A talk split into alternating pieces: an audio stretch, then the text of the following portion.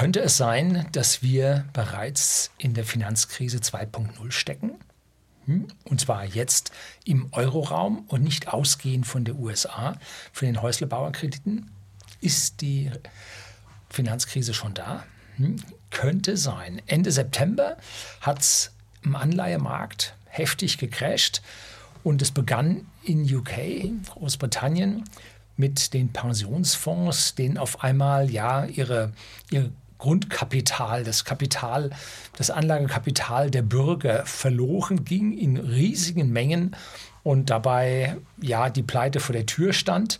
Das destabilisierende Element waren politische Entscheidungen von, ja, kann man nicht anders sagen, Amateurpolitikern. Und der Finanzminister war wohl einer der kürzesten, der im Amt war.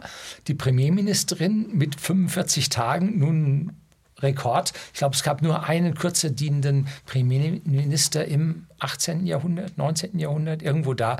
Der ist mir kurz danach aus Versehen gestorben. Und hier an dieser Stelle war es halt nun, man kann es nicht anders sagen, politisches Unverständnis, vor allem in Finanzwirtschaft. Und der UK-Finanzminister, der als erstes als Bauernopfer gehen musste, der wird jetzt als Nachfolger von der Premierministerin gehandelt.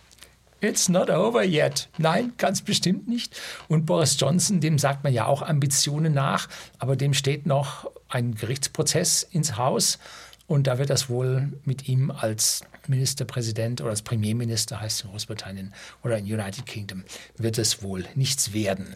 Heute habe ich ein interessantes Papier von der Schweizerischen Nationalbank gefunden und damit schaffen es die Banken in Europa, sich ja, von der Öffentlichkeit mit ihrem Problem, was sie gerade haben, ein Stück weit fernzuhalten. Und dazu gibt es dann Ausführliches im zweiten Teil des Videos. Jetzt kommt die Einleitung, dann geht's los.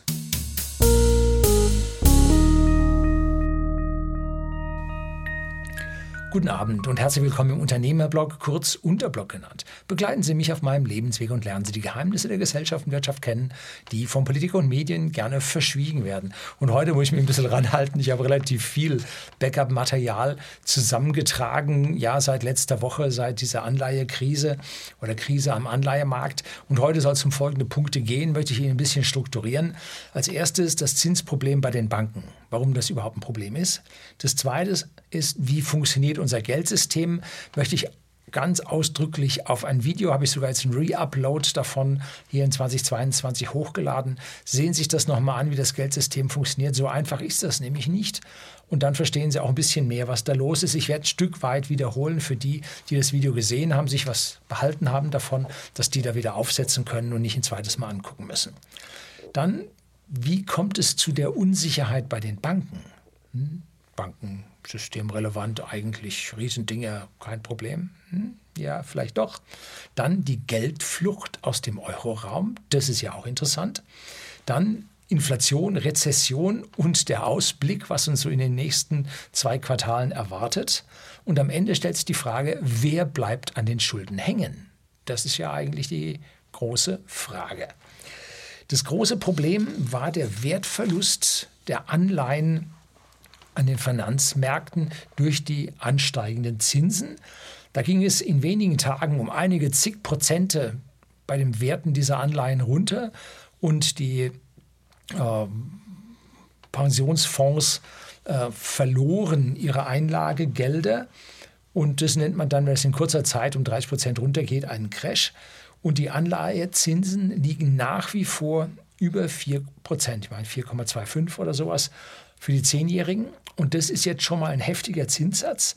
Und die Zinsen werden weiter steigen. Es ist also kein Bruch in diesem, dieser Zinsstruktur zu sehen. Das ist ein großes Problem für die Banken. Okay, auf der einen Seite ist es gut für die Banken. Hohe Zinsen bedeutet, sie können sich auch viel davon herausschneiden für ihren eigenen Beutel. Aber auf der anderen Seite ist es ganz schlecht, denn womit verdienen die Banken denn eigentlich ihr Geld? die bislang oder in der Vergangenheit größte Ecke, wo die Banken ihr Geld verdienten, war die Transformation der Zinskurve. Kurze Zinsen waren niedrig, für kurze Zeiten, drei Jahre, fünf Jahre, und für lange Zeiten, für 30 Jahre Zinsen waren hoch. Und jetzt konnte die Bank kurzfristige Schulden aufnehmen mit geringen Zinsen und langfristige Kredite ausgeben mit hohen Zinsen. Aus dieser Zinsdifferenz, der sogenannten Transformationsmarge, lebten die Banken ganz gut. Und auf einmal war überall Null und man verdiente nichts mehr weil man proportional von diesen Zinsdifferenzen lebte. Und auf einmal waren keine mehr da und konnten auch davon nicht mehr lernen, äh, leben. Und jetzt dreht sich die Sache sogar um, dass die kurzfristigen Zinsen höher sind als die langfristigen Zinsen. Und so eine sogenannte inverse Zinskurve ist absolut tödlich für die Finanzindustrie. Da ist nun gar nichts mehr mit irgendwelchen Zehnteln oder Hundertsteln dann an Erträgen zu machen. Damit sinken sogar die Werte der Anleihen, was dann an diesem Crash jetzt passiert ist. Also die Anleihen, die man schon seit längerem hält. Auf der anderen Seite bedeuten höhere Zinsen dass sich Firmen, die auf Fremdkapital, auf Kredite angewiesen sind, nicht mehr so gut finanzieren können. Das bekommen wir gerade mit, dass die Firmen unter dieser Last leiden, weil sie durch die ja, steigende, die laufende Inflation, die Erzeugerpreisinflation liegt bei 48,5 Prozent im zweiten Monat schon. Damit haben sie mehr und mehr Kosten und brauchen mehr und mehr Fremdkapital. Und dieses zusätzliche Fremdkapital erfordert jetzt auf einmal auch mehr Zinsen, weil die Zinsen höher sind. Und damit kommen mehr und mehr Firmen in Zahlungsnöte. Und die Firmen, die besonders auf dieses Fremdkapital angewiesen sind, nennt man Zombie-Firmen, haben Sie sicherlich auch schon mal gehört. Und davon soll es ungefähr, ja, ich sag mal, ein Fünftel, vielleicht auch schon ein Viertel in der Gesellschaft geben. Firmen, die ohne Fremdkapital und ohne die Verlängerung des Fremdkapitals nicht mehr auskommen. Und die Definition eines Zombies ist ungefähr so, dass die mit ihren Gewinnen die Zinsen über einen Dreijahreszeitraum nicht decken können. Wenn sie also nicht an einem Jahr mal nicht decken können, okay, hast eine große Investition getätigt, großen Cashflow gehabt, muss es aufnehmen. Ja, aber wenn es drei Jahre nacheinander der Ertrag, den man hat, oder die, den Gewinn, den man hat, nicht mehr zum Decken der Finanzierungskosten ausreichen, dann nennt man das ein Zombie. Ungefähr. Ne? Ist eine weiche Definition. Und diese Überschuldungen oder da drohen dann Überschuldung und drohen Pleiten. Mit diesen ausfallenden Krediten durch die Zombies, die pleite gehen, verlieren auch die Banken ihr Eigenkapital. Denn jeder Verlust eines Kredites schlägt der Bank eins zu eins ins Eigenkapital. Das ist die große Gefahr und da kommen wir am Ende dann auch noch mit dazu. Wenn das Kreditinstitut dann groß genug ist, reißt es andere natürlich auch noch runter in den Orkus, weil die alle miteinander verflechtet sind. Und wenn da das eine oder andere Kreditinstitut ebenfalls selber mit dem Eigenkapital sehr knapp ist und kurz vor der Pleite steht, dann würde das an dieser Stelle dann mitgerissen. Die Finanzkrise 2008 zeigte ein großes Misstrauen zwischen den Banken, was schließlich im Zusammenbruch von Lehman Brothers und der Übernahme von Bear Stearns dann im Prinzip ihr Ende fand und dass dann nur eine Bank im Großen und Ganzen pleite gegangen ist, lag daran, dass auf einmal die Politik oder die Fed verstanden hat, oh, hier geht es jetzt aber richtig ans Eingemachte für alle, jetzt müssen wir retten. Hm? So, dann wurde gerettet und deshalb wurde hier nur an einer einzigen Bank ein Exempel statuiert, was in den USA dazu geführt hat, dass die Banken sich besser aufgestellt haben, schon wieder Geld verdient haben und es den Banken in den USA deutlich besser geht, als es das bei uns tut. Und bei uns hat man ja an der Stelle keine einzige Bank pleite gehen lassen. Und damit herrscht da die Meinung vor, ach, wir werden schon gerettet. Ja, Commerzbank wurde halbstaatlich. So. Jetzt kommen wir dann zu dem Punkt, wie unser Geldsystem funktioniert, dass Sie an der Stelle das dann auch ja, einschätzen können, wie es bei uns an dieser Stelle aussieht. Schauen wir uns mal eine Bank an, nennen wir sie Bank 1. Und die hat eine Bilanz. Jetzt lassen Sie sich davon nicht abschrecken. Bilanzen sind ganz einfache Sachen. Sie haben zwei äh, Spalten untereinander und links steht das Vermögen, hier mit V gekennzeichnet, und rechts stehen die Schulden, hier mit S gezeichnet. Und auf der linken Seite sind die Abkürzungen A und H da. Das ist zum Beispiel eine Anleihe oder eine Hypothek mit H. Und auf der rechten Seite steht das Eigenkapital. Und hier sieht man an dieser Grundbilanz, wie eine Bank gegründet wird. Man kann nicht hingehen und sagen, ich habe hier 10 Millionen und gründe eine Bank. Da sagt jeder, nee, du hast Giralgeld, das ist nichts, womit man eine Bank gründen kann sondern man muss von diesem Geld jetzt Anleihen kaufen, Pfandbriefe von irgendwelchen Immobilien, also wirklich tatsächlich besicherte werthaltige Papiere und damit macht man bei einer Bank eine Sachgründung. Im Gegensatz zu einer GmbH oder einer Kapitalgesellschaft, wo man immer gerne eine, eine, äh, eine Geldgründung haben will und nicht Sachen einlegen will, die dann bewertet werden müssen und dann schwierig werden können. Also da bei der Bank will man also eine Sachgründung haben, aber jetzt kann diese Bank noch nicht mit anderen Banken Handel treiben. Deswegen geht sie zur Zentralbank auf der linken Seite. Sehen wir jetzt hier die Zentralbank mit ihrem Vermögen und ihren Schulden. Und die übernimmt jetzt die Vermögen, die diese Bank einreicht und reicht dafür Zentralbankgeld aus.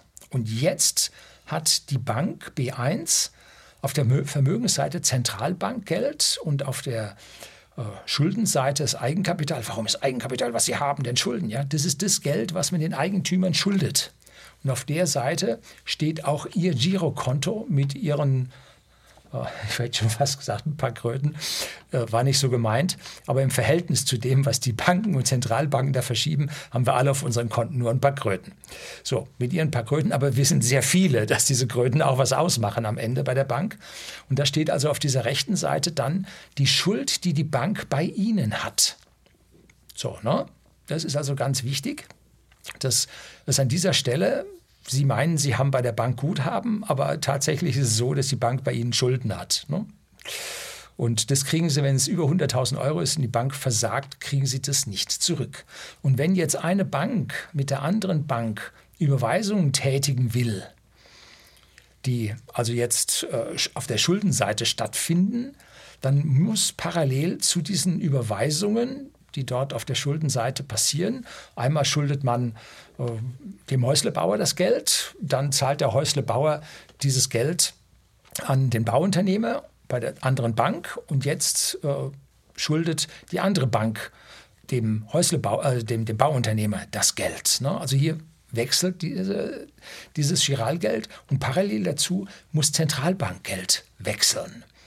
Weil das Giralgeld ist jetzt über 100.000 Euro nicht sicher. Und jetzt muss irgendeine Sicherheit darunter liegen, damit die Bank sagt, ja, ich nehme dieses Geld entgegen. Und das ist in der Regel Zentralbankgeld. Es geht auch noch ein bisschen anders. Und an dieser Stelle äh, ist es halt wichtig, dass die Banken dieses Zentralbankgeld haben, denn sonst äh, gehen sie an dieser Stelle werden sie dann handlungsunfähig. Und jetzt schauen wir uns mal von einer Bank A mal die Bilanz als solches an. Ich habe hier auf der Vermögensseite links V wieder mal ein A für Anleihen hingeschrieben. Da gehören genauso Pfandbriefe, Hypotheken und so weiter drauf. Und rechts das Eigenkapital und darunter habe ich jetzt noch das Zentralbankgeld, was ich für die eingereichten Papiere bei der Zentralbank, die jetzt bei der Zentralbank liegen, bekommen hat, das Zentralbankgeld. Und ist jetzt auch Teil des Eigenkapitals. So, und jetzt darf die Bank eigenes Giralgeld ausgeben.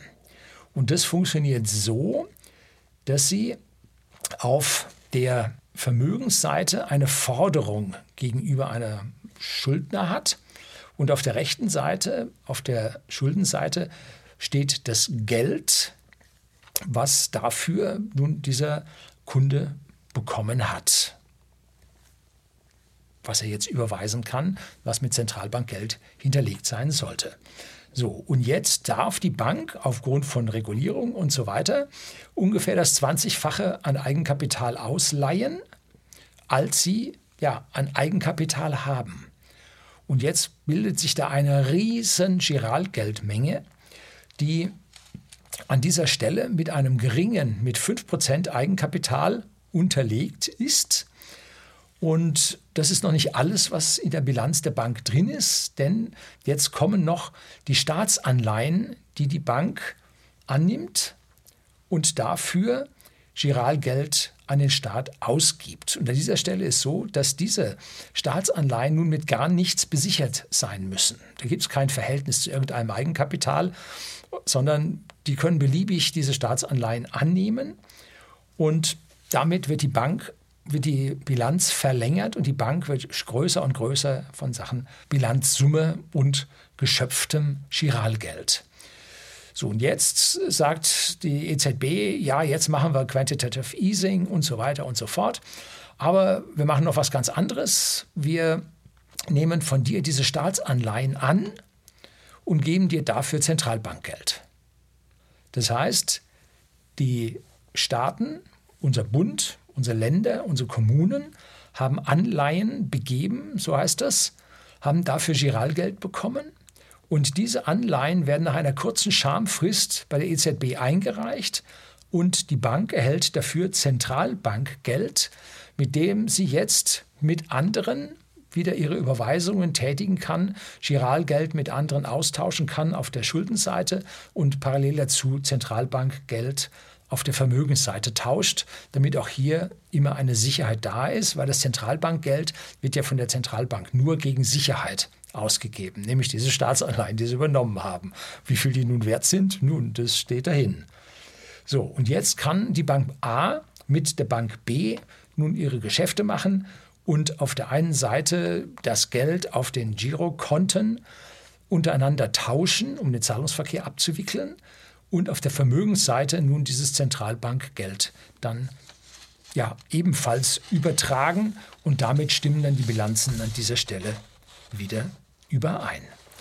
Jetzt gibt es noch eine zweite Art, wie die Banken untereinander arbeiten, nämlich das ist ein bisschen hemdsärmlich und ist ein bisschen schneller und bedarf nicht so, so großer Mühe.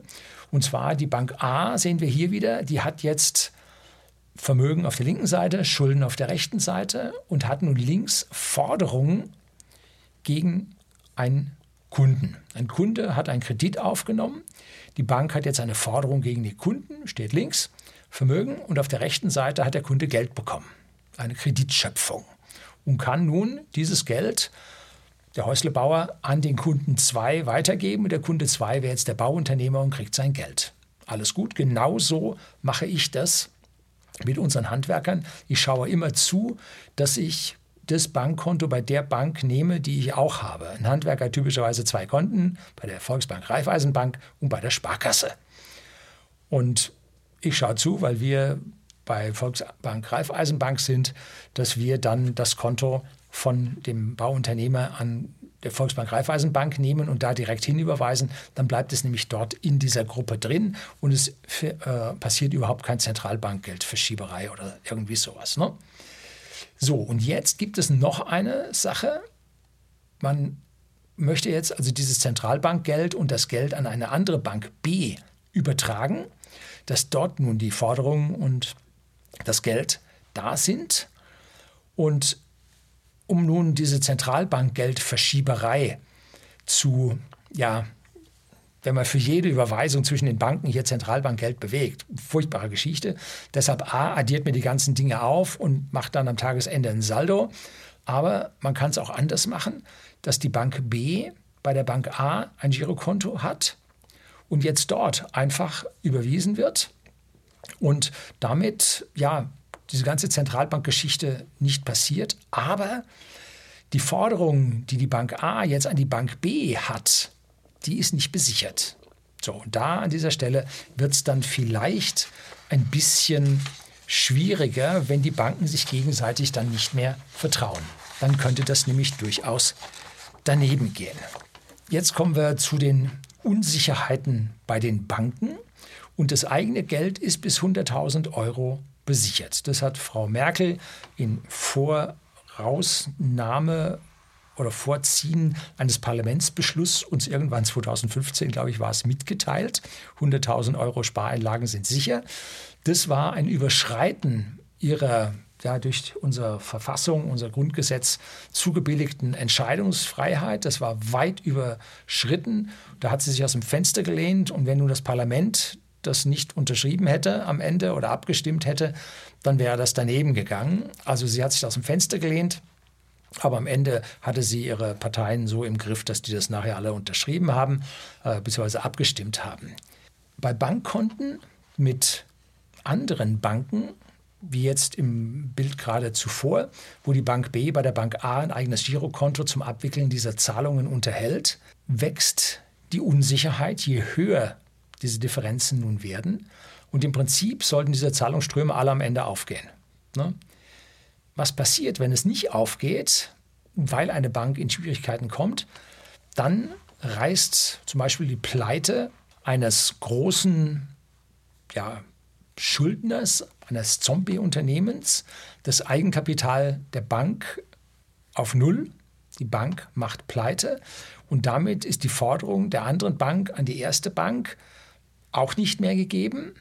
Und wenn diese Forderung groß genug war, dann wird es diese Bank auch in die Pleite ziehen und es kommt eine Kaskade in, ins Laufen, die das gesamte Bankensystem in den Orkus reißen würde.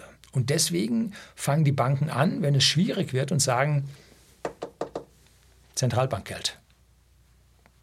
Wir geben dir keinen Kredit mehr bei uns. Du musst hier mit Zentralbankgeld auslösen.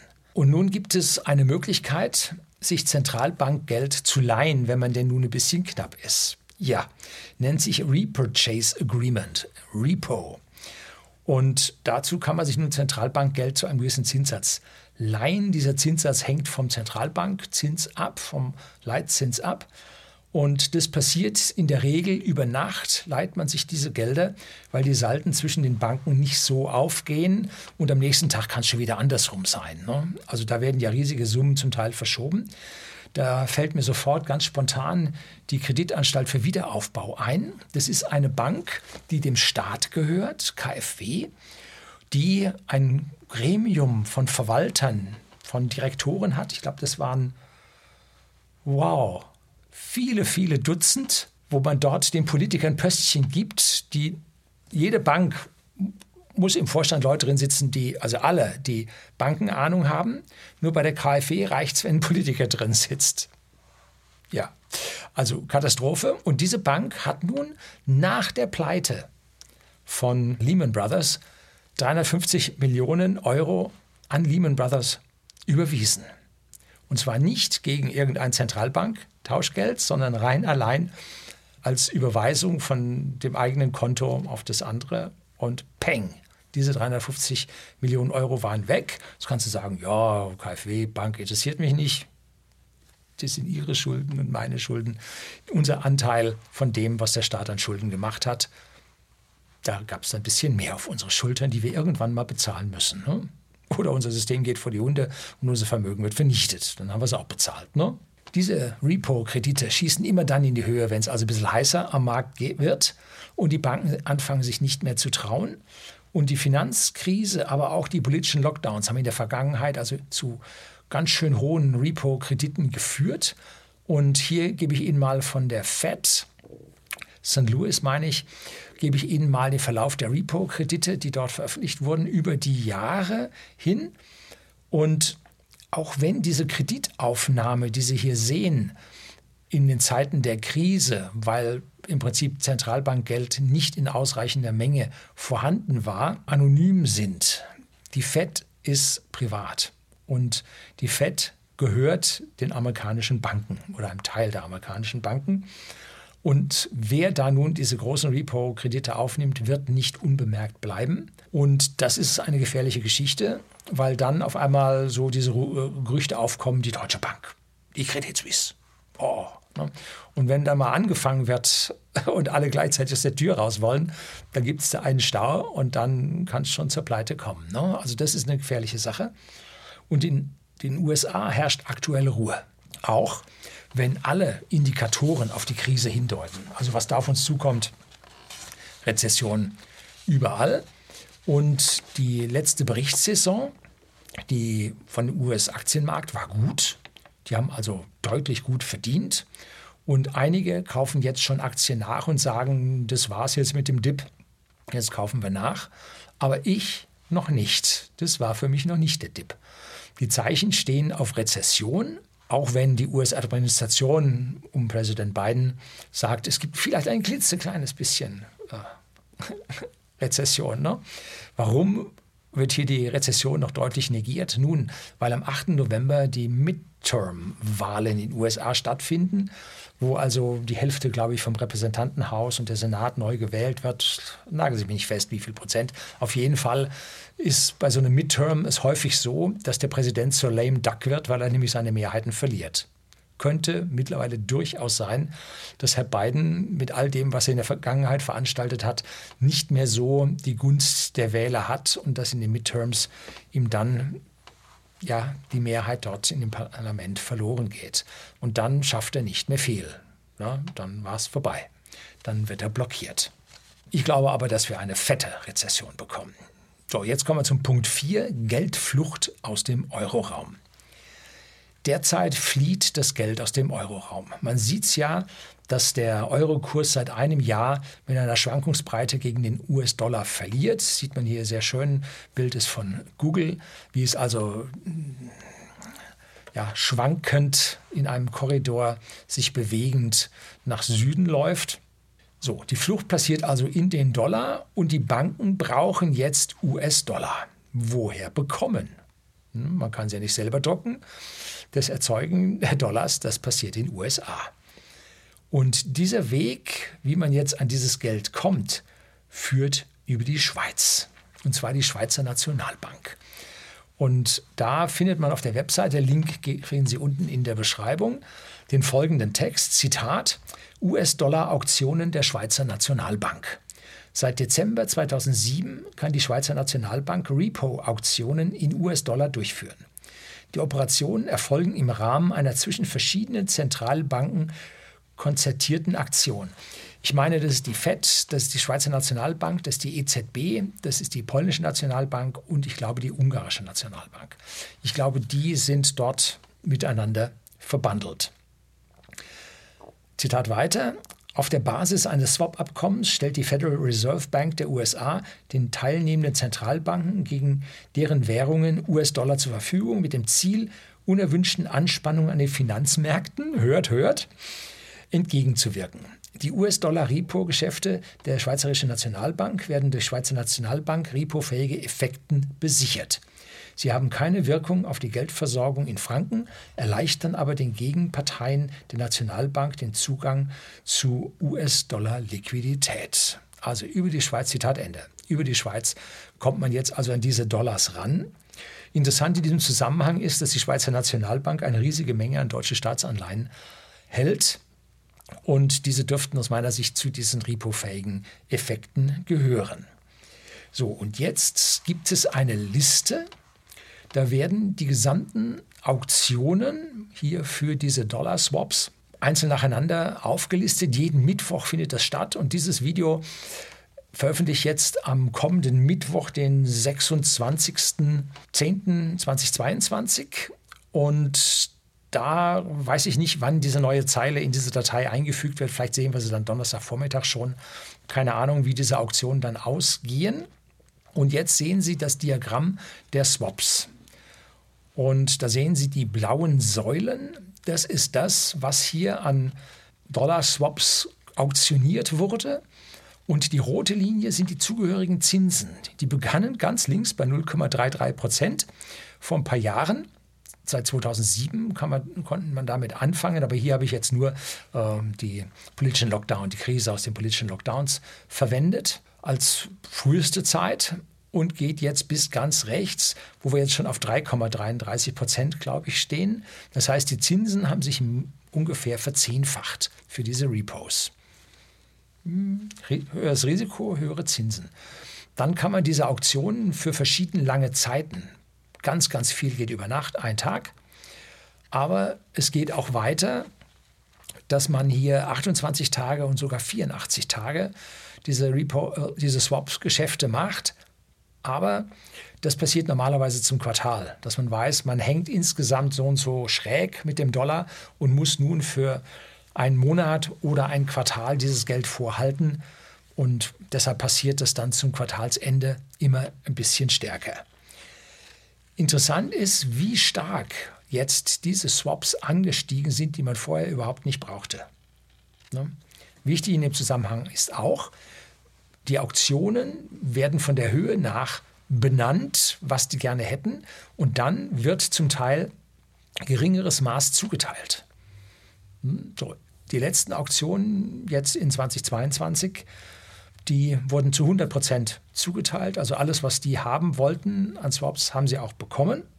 Zur Finanzkrise 2008, 2009 Da müssen Sie mal auf diese PDF-Datei ganz bis unten durchblättern. Sieht man die höchste Auktion mit 23,181 Milliarden für lange 28 Tage. Und von der wurden damals nur 8 Milliarden zugeteilt. Die höchste Zuteilung erfolgte am 21.10.2008 mit ungefähr 12,9 Milliarden zu 2,11 Prozent Zins. Und heute sehen wir jetzt also schon 11,181. Das war doch die Zahl, oder? Jetzt muss ich da nochmal genau gucken, dass ich mich da nicht vertue. Äh, ja, es war so um die 11,8 Milliarden, die dort jetzt schon geswappt wurden, die voll zugeteilt wurden zu diesen 3,33 Prozent, also auch nochmal um 50 Prozent höheren Zins, den man dort akzeptiert hat. Sehr interessant ist, was in der kommenden Woche passiert. Also heute, also in der laufenden Woche passiert und in der Woche darauf, was da passiert. Ob diese Swaps nochmal steigen, wie man das jetzt gerade ansteigen sieht, also die gehen boah, exponentiell mindestens, parabolic, ja. Also das steigt hoch und zwar extrem. Und das, wenn es weitergeht und jetzt auf 20 oder 25 Milliarden steigt, das wäre ein heftiges Zeichen. Denn diese 11, aktuell die sehe ich nicht als Problem an, weil die, seit der Finanzkrise sind 13 Jahre vergangen. Die Inflation ist um Faktor 2 gelaufen, also das ist alles noch im Rahmen nicht sonderlich schlimm. Die hochinteressante Frage lautet, wer steigert da in diesen Auktionen? Welche Banken sind das? Warum findet das jetzt in Europa und nicht in den USA statt? Das sind die eigentlichen Fragen, die interessant sind. So, interessant ist mein persönliches eigenes Verhalten. Ich habe hunderte Mails auf ein Video bekommen, nicht auf meinem Kanal, sondern auf dem Kanal von Mario Lochner. Das hat mittlerweile eine halbe Million Aufrufe gut überschritten. Titel Horst Lüning, darum sehe ich schwarz für Deutschland und den Euro. Und Link finden Sie unten. Ah, ich kann den heute mal hier oben reintun. Ja. Ich habe vor zwei Monaten dort in dem Video erzählt, dass ich meine Cash-Reserve aus Inflationsgründen in Schweizer Franken angelegt habe. Allerdings konnte man da noch nicht sehen, wie sich die Wechselkurse verändern. Es war zwischen Euro und Schweizer Franken, war der Zusammenhang klar. Aber ich habe auch in den vergangenen Wochen selber mal rausgesucht, wie denn die Abhängigkeit der Schweiz vom Euroraum ist. Und so wie Sie sagen, ah, wir haben hier noch keine Inflation, wir haben einen stabilen Schweizer Franken, alles richtig. Aber sie sind nahrungsmitteltechnisch massiv abhängig von dem umliegenden Ausland, alles EU. Und da habe ich mal ein Video über die Nahrungsmittelkrise gedreht. Das kriegen Sie mal unten in die Beschreibung rein. Da haben sie also Nahrungsmittelprobleme, sind sie auf die EU angewiesen und sie sind energetisch nicht autark, sind also auf Stromlieferungen angewiesen. Und das macht auch die Schweiz ein bisschen fragil zu der kommenden Energiekrise, die sich so langsam aber sicher aufbaut, schon eine riesige Welle vor sich her schiebt. Und wenn die sich am Ufer bricht, dann wird es heftig. Und deshalb stelle ich so langsam in US-Dollar um. Dann habe ich mir auch mal die Wertverluste angeschaut, die Wechselkursverluste. Auf Jahresfrist hat der Schweizer Franken gegen den US-Dollar 8% verloren. Ne, das hätte nicht sein müssen. Da hätte man mehr Geld haben können. Gut, ich habe noch nicht die ganze Zeit über die Schweizer Franken gehabt. In den letzten Wochen, Monaten ist der Schweizer Franken hübsch pari. Und gegenüber dem Euro allerdings äh, der Euro hat gegenüber US-Dollar 16 Prozent verloren im letzten Jahr, in den letzten zwölf Monaten. Und damit war also der Weg in den Schweizer Franken schon mal richtig, aber der Weg in den US-Dollar wäre richtiger gewesen. Gibt es das? Nein, besser gewesen. So, und deswegen schiebt es bei mir die ganze Geschichte langsam mit jeder Transaktion, ziehe es weiter rüber in den US-Dollar, aber auf gar keinen Fall irgendetwas in Euro, keine Firma im Euroraum, kannst du vergessen. Ne? Anderen geht es anscheinend im Markt auch so. Und deshalb erhöht sich die Nachfrage nach US-Dollar. Und deshalb kommt es dann auch über diese Repo-Swap-Transaktionen zur Abwertung des Schweizer Frankens in Sachen US-Dollar. Hm, schließlich ist US-Dollar die Weltreservewährung Nummer eins. Es tut sich langsam eine Währung Nummer zwei auf. Ja, da wird es im asiatischen Raum interessant. Gut, Also an dieser Stelle sieht man, warum das so ungefähr passiert. Und jetzt kommen wir zum Teil 5, Inflation, Rezession und Ausblick. Die Zahlen werden alle neu gemischt und wenn wir jetzt heftig in die Rezession in der westlichen Welt eintauchen, dann wird es schwierig. Warum glaube ich an diese Rezession? Weil große Indikatoren mittlerweile auf die kommende Rezession eindeutig hinweisen. Vor jeder Rezession hat es diese Veränderungen in den Indikatoren gegeben und es führt überhaupt kein Weg dran vorbei, dass wir nicht in eine Rezession reingehen. Ganz besonders in Deutschland, weil wir ja hier mit unserer Energiekrise und den extrem angestiegenen Energiepreisen an dieser Stelle ja besonders schlimm betroffen sind. Es gibt keine Chance aus meiner Sicht, dass wir nicht in dieser Rezession landen. Und es wird immer wieder angeführt in Kommentaren, zum Beispiel auf Facebook, auf meinem Kanal, dass die Öl- und Gaspreise ja zurückgekommen sind. Der heimische Heizölmarkt aber nicht. Der ist weiter gestiegen. Der zeigt weiter nach oben. Und mit einem doppelt bis dreifach so hohen Gaspreis, wir müssen jetzt nicht mit Faktor 10 wie aktuell rechnen, ne, aber mit einem doppelt bis dreifach so hohen Gaspreis, und darauf wird es sich langfristig einpendeln, kommt unsere Industrie weitflächig nicht mehr zurecht und wird schließen. Die müssen nicht pleite machen, die hören einfach auf zu produzieren, weil sie sich nicht mehr leisten können. Das LNG ist A durch seine Kompressions- und Abkühlungsverluste, da gehen schon mal 25 bis 30 Prozent verloren, und dann den Transport. Über mehrere Wochen äh, über die Weltmeere und dann wieder die Vergasung wo man tatsächlich Energie wieder aufwenden muss, weil so viel Kälte bringst du nirgendwo in der Umgebung unter. Einfach energetisch viel, viel schlechter und auch die Förderung über das Fracking ist teurer, als wenn du einfach eine Gasquelle am Boden aufdrehst, das Ding fast über eine Pipeline woanders hinschickst. Also dieses LNG-Gas ist mit Sicherheit langfristig, mittel- und langfristig Faktor 2 bis Faktor 3 teurer und das können sich viele Industrien einfach nicht leisten. Und wir sind eine der letzten hochindustrialisierten Länder in Europa. Die meisten haben schon auf Dienstleistungen umgestellt.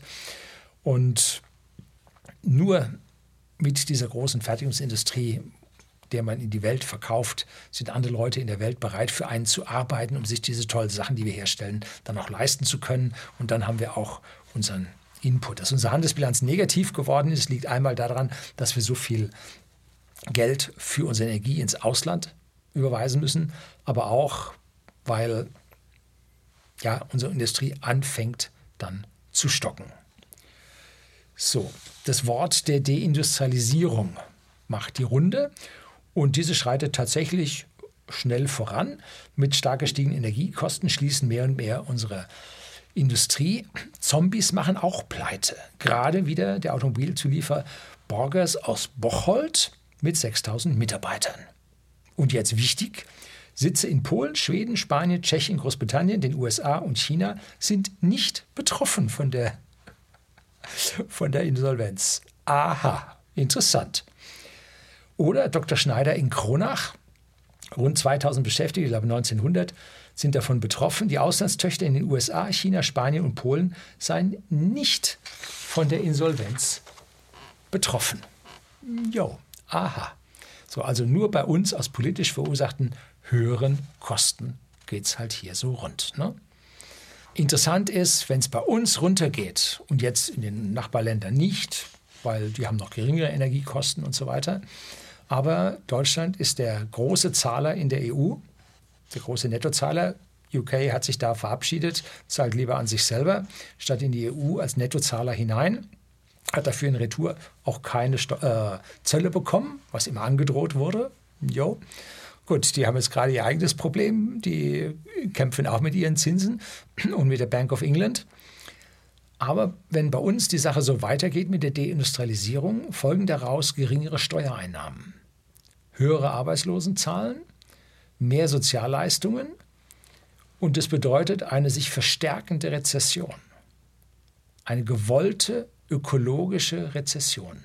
Man will kein Wachstum mehr. Und so einige grüne Denker,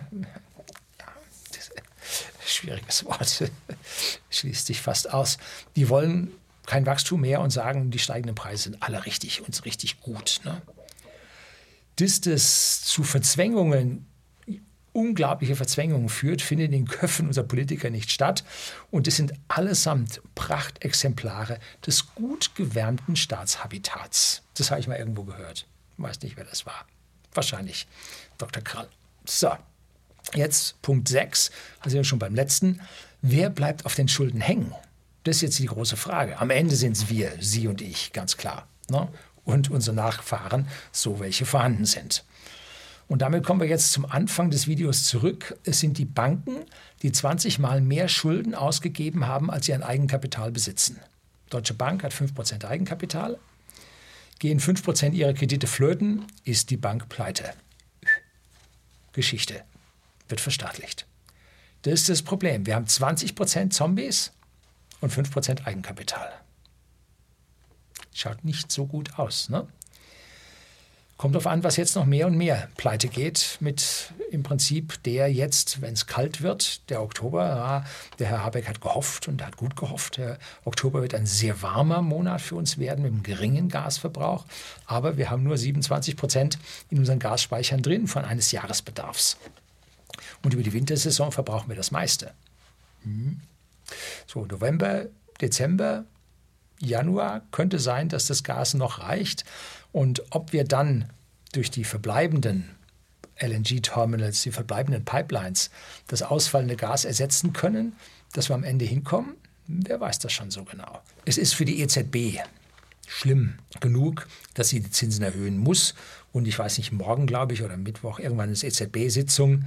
Und da geht man ja von 0,75 Prozent Erhöhung des Leitzinses aus, was die Kreditkosten für die Firmen, die verlängern müssen, massiv verteuert. Die Baubranche ist komplett zusammengebrochen, weil die Baukredite von unter einem Prozent in relativ kurzer Frist jetzt auf über drei Prozent gestiegen sind. Und damit rechnet sich kein einziger Bau mehr. Grundstücke werden zurückgegeben, Bauanträge werden auf Eis gelegt, Aufträge werden nicht erteilt. Und so ab Mitte 23 haben die Bauunternehmungen jetzt nur noch sehr, sehr wenige Aufträge. Also da droht auch Ungemach aus dem Bausektor. Die Zinsen muss die EZB erhöhen, damit der Euro nicht sofort in eine galoppierende Inflation läuft. Wir, wir, sind noch weit entfernt von einer Hyperinflation, aber doch von unserer doch jetzt deutlichen zweistelligen Inflation müssen wir aufpassen, dass wir hier nicht dann auf 20, 25, 30 Prozent hochschnellen und das dann zu einem richtigen, richtigen großen Problem für die Akzeptanz und die Stabilität des Euros kommt. Nicht Stabilität, ja, Akzeptanz. Stabilität sowieso nicht. Ja. So, dass hier eine künstliche Energieinflation die Firmen in die Pleite treibt, ist tödlich für die Banken. Und um die Frage aus der Überschrift zu beantworten, die Finanzkrise 2.0 ist da. Sie ist jetzt da. Und es sieht aus meiner Sicht tatsächlich so aus, dass wir im Quartal 1 und Quartal 2 2023 mit diesen finanziellen, ja, unbeherrschbaren Zuständen zu tun bekommen, die Dr. Krall in seinem Buch Der Draghi-Crash, ich glaube, das war von 2012, darin die erfolgte Extrapolation der Bankbilanzen bis zum Versagen recht behalten hat. Er hat zwar durch die politischen Lockdowns das Versagen vorgezogen, aber den Kaugummi kann man ein bisschen länger ziehen, die Dose kann man ein bisschen länger die Straße runterkicken. Da ist denen noch eine ganze Menge eingefallen. Jetzt als nächstes kommen jetzt gemeinsame EU-Schulden, die an dieser Stelle die Sache lösen sollen, für die wir alle haften. Ja, irgendwann sind wir auch im Minus und dann äh, tun sich die anderen auch keinen Gefallen mehr, weil wir dann im gleichen Boot sitzen. Nicht wir rudern und die anderen lassen sich ziehen, sondern auf einmal müssen alle, wollen sich alle ziehen lassen, es ist keiner mehr da, der zieht. Ne? Also an der Stelle wird es dann schwierig. Und nein, nein, Schuld ist nicht die kriegerische Auseinandersetzung am Rande von Europa. Die Probleme sind seit 1971 aufgetreten, und zwar mit der Aufgabe des Goldstandards und seitdem ist es exponentiell angestiegen. Exponentialfunktionen gehen erst ganz langsam, ganz langsam und dann steigen sie steil an. Und dieser lange, lange, ganz langsame Anstieg konnte man sehen, die Staatsverschuldung, wie das dann unter Brandt weiterging und dann unter Kohl lief es dann oder unter erstmal unter Schmidt.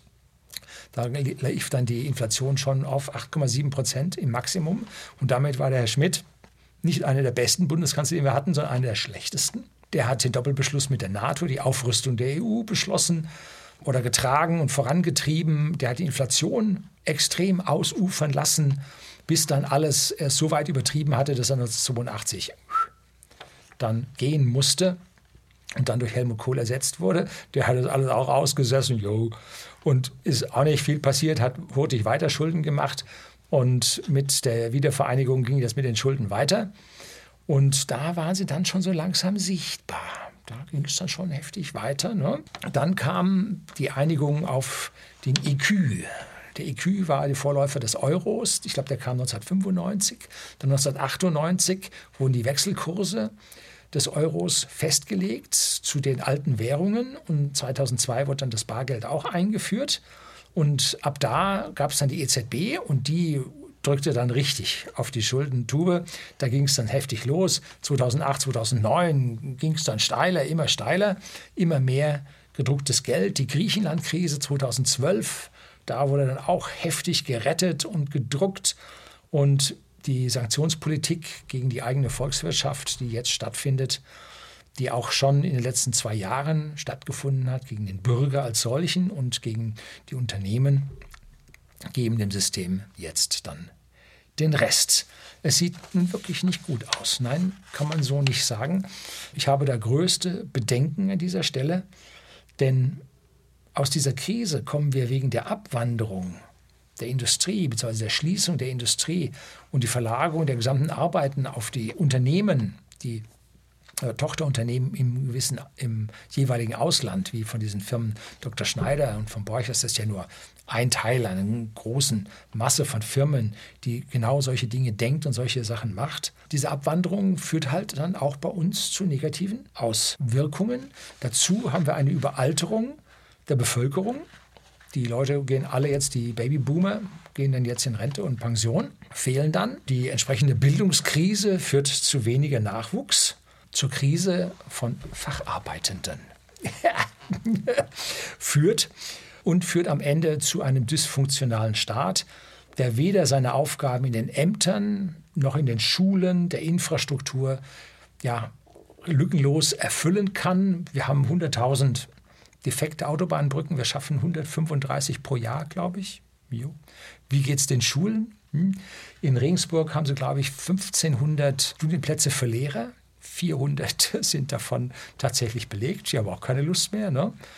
weil einfach das System so krank ist. Und es sah in den vergangenen 70 Jahren nie schlechter aus als heute.